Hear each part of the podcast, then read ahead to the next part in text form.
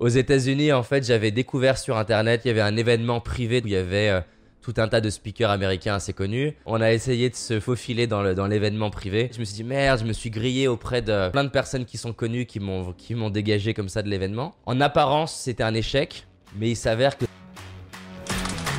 je crois qu'il sommeille en nous un potentiel plus grand que l'on imagine, et que le révéler n'est qu'une question d'entraînement. C'est pourquoi je vais à la rencontre des personnes qui réussissent, entrepreneurs, artistes, sportifs de haut niveau, pour décortiquer comment ils font et partager ce que j'apprends avec vous. Car mon but est qu'ensemble, on aille réaliser nos rêves.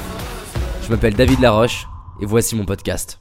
C'est un, moment dont je parle souvent, mais en 2014, j'ai reçu un SMS, comme ça, je prends, le, je prends mon téléphone et c'est marqué euh, Waouh, tu m'inspires, je, vais, je décide d'aller réaliser un de mes rêves que j'ai depuis 25 ans. Et ce SMS, c'était ma mère qui l'a écrit. Et tu vois, quand je vois le SMS, alors pour le coup, j'ai eu les larmes aux yeux, mais pas les mêmes.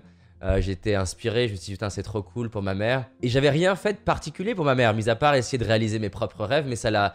Ça lui a donné le courage, donc t'as rien à perdre. La pire chose qui peut t'arriver, c'est d'être fier de toi, d'inspirer tes proches. De... Je m'étais lancé un défi de faire un one-man show. Il y a un de mes spectacles que j'ai pas trouvé extraordinaire, je me suis trouvé nul même pour être, pour être plus précis. J'ai un de mes clients qui vient me voir, qui me connaît bien, il vient me voir comme ça dans les, dans les jours qui suivent et il me fait euh, David, euh, je voudrais te remercier de ton spectacle. Bon, je l'ai pas trouvé incroyable, je l'ai pas trouvé super, mais euh, j'aimerais te remercier parce que je me suis dit si toi tu peux le faire, tout est possible. C'est drôle parce que voilà, j'ai pas été extraordinaire ce jour-là, mais ça a donné la confiance à certains de mes clients d'oser faire des choses qui les inspirent. Donc je pense qu'il s'agit d'avoir de l'intensité, en tout cas dans les endroits, pas forcément partout, mais dans les endroits qui ont du sens pour nous. En fait, t'as rien à perdre. On a souvent peur de, de l'échec ou du ridicule, mais en fait, t'as absolument rien à perdre. Paradoxalement, t'as plus à perdre quand tu réussis que quand tu démarres. C'est-à-dire que quand tu démarres, qu'est-ce que tu veux perdre? Tu veux perdre du temps, mais de toute façon, c'est pas grand-chose vu que autant aller faire ce qui t'inspire. Tu peux euh, être critiqué par des gens, mais le peu de personnes qui vont te critiquer, enfin les gens qui vont te critiquer, c'est pas, c'est généralement des gens qui font pas grand chose dans leur vie parce que les gens qui sont concentrés sur réaliser leurs rêves, ils ont pas que ça à faire de prendre du temps pour aller te critiquer. Au dernier jour de ta vie, les gens qui t'ont critiqué sur les réseaux sociaux ou tes voisins, ils, ils, seront pas là à côté de toi. À côté de toi, il y a ta famille, il y a tes amis et il y a ton miroir. Et moi, ça a toujours été un truc important pour moi. Marc Aurèle, qui était un des plus grands empereurs romains, il disait Memento mori, rappelle-toi que tu vas mourir. Non pas pour déprimer, mais pour, euh, pour se rappeler de la valeur de chaque jour. Et c'est un exercice que j'aime bien faire, m'imaginer le dernier jour de ma vie, m'imaginer face à mon miroir et me demander est-ce que la décision que je vais prendre va me rendre fier de moi à la fin de ma vie? Et à la fin de ma vie, tous les haters, tous les gens qui vont critiquer, ils sont pas si importants. Et c'est pareil pour l'échec. L'échec, ça veut rien dire.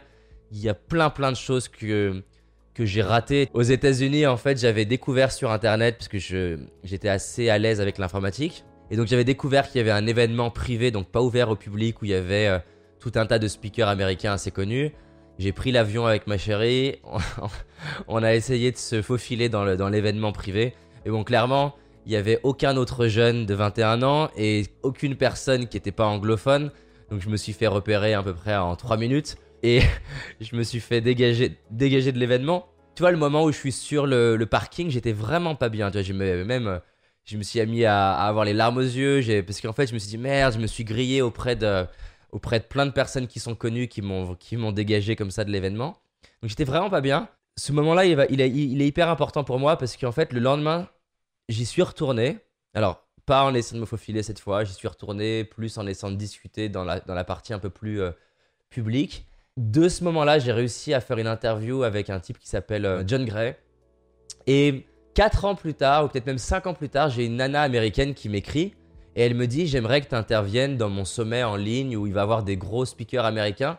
Et je lui dis Mais est-ce qu'on se connaît? Euh, Pourquoi moi en fait? Elle me dit Oui, oui, on se connaît, on s'est rencontrés il y a 5 ans, t'étais venu à un événement et on t'a viré. Et je me rappelle sur le parking t'avoir vu euh, pas être bien et pleurer. Et en fait, ce qui m'a touché, c'est que tu reviennes le lendemain. Et je me suis dit, ce jour-là, waouh, il en veut, ce jeune, il, il y croit. Et au final, je me suis dit que j'aimerais t'avoir en tant que speaker parce que ce qui m'intéresse, c'est pas la théorie du, courage, mais le fait que quelqu'un le vive. Et pour moi, ça a été, c'est un, moment intéressant ce jour-là parce que en apparence, c'était un échec, mais il s'avère que 5 ans plus tard, ça génère des, opportunités. Donc l'échec, ça veut vraiment rien dire parce que ça t'apprend plein de choses. En plus de ça, quand tu as le courage de faire des choses qui t'inspirent et t'inspirent, tu vois, des gens autour de toi, voilà, il y a rien à perdre, d'autant y aller. J'espère que tu as aimé ce podcast. Si c'est le cas, abonne-toi pour que je puisse te partager d'autres stratégies pour réussir tes rêves et tes projets. Laisse-moi un 5 étoiles, ça me ferait vraiment plaisir. Et si tu as envie d'aller plus loin, j'ai réalisé une vidéo qui s'appelle Les 5 erreurs que font la majorité d'entre nous et qui va causer l'échec de nos projets, nos rêves et notre réussite. En sachant qu'une seule de ces erreurs va t'empêcher de réussir et d'être pleinement heureux. C'est une certitude. C'est une vidéo gratuite, en tout cas pour l'instant, et pour la trouver, tape dans Google David Laroche, les 5 erreurs cadeaux. David Laroche, les 5 erreurs cadeaux. Et tu vas tomber dessus. Je te dis à très vite pour un prochain podcast, et on avance ensemble.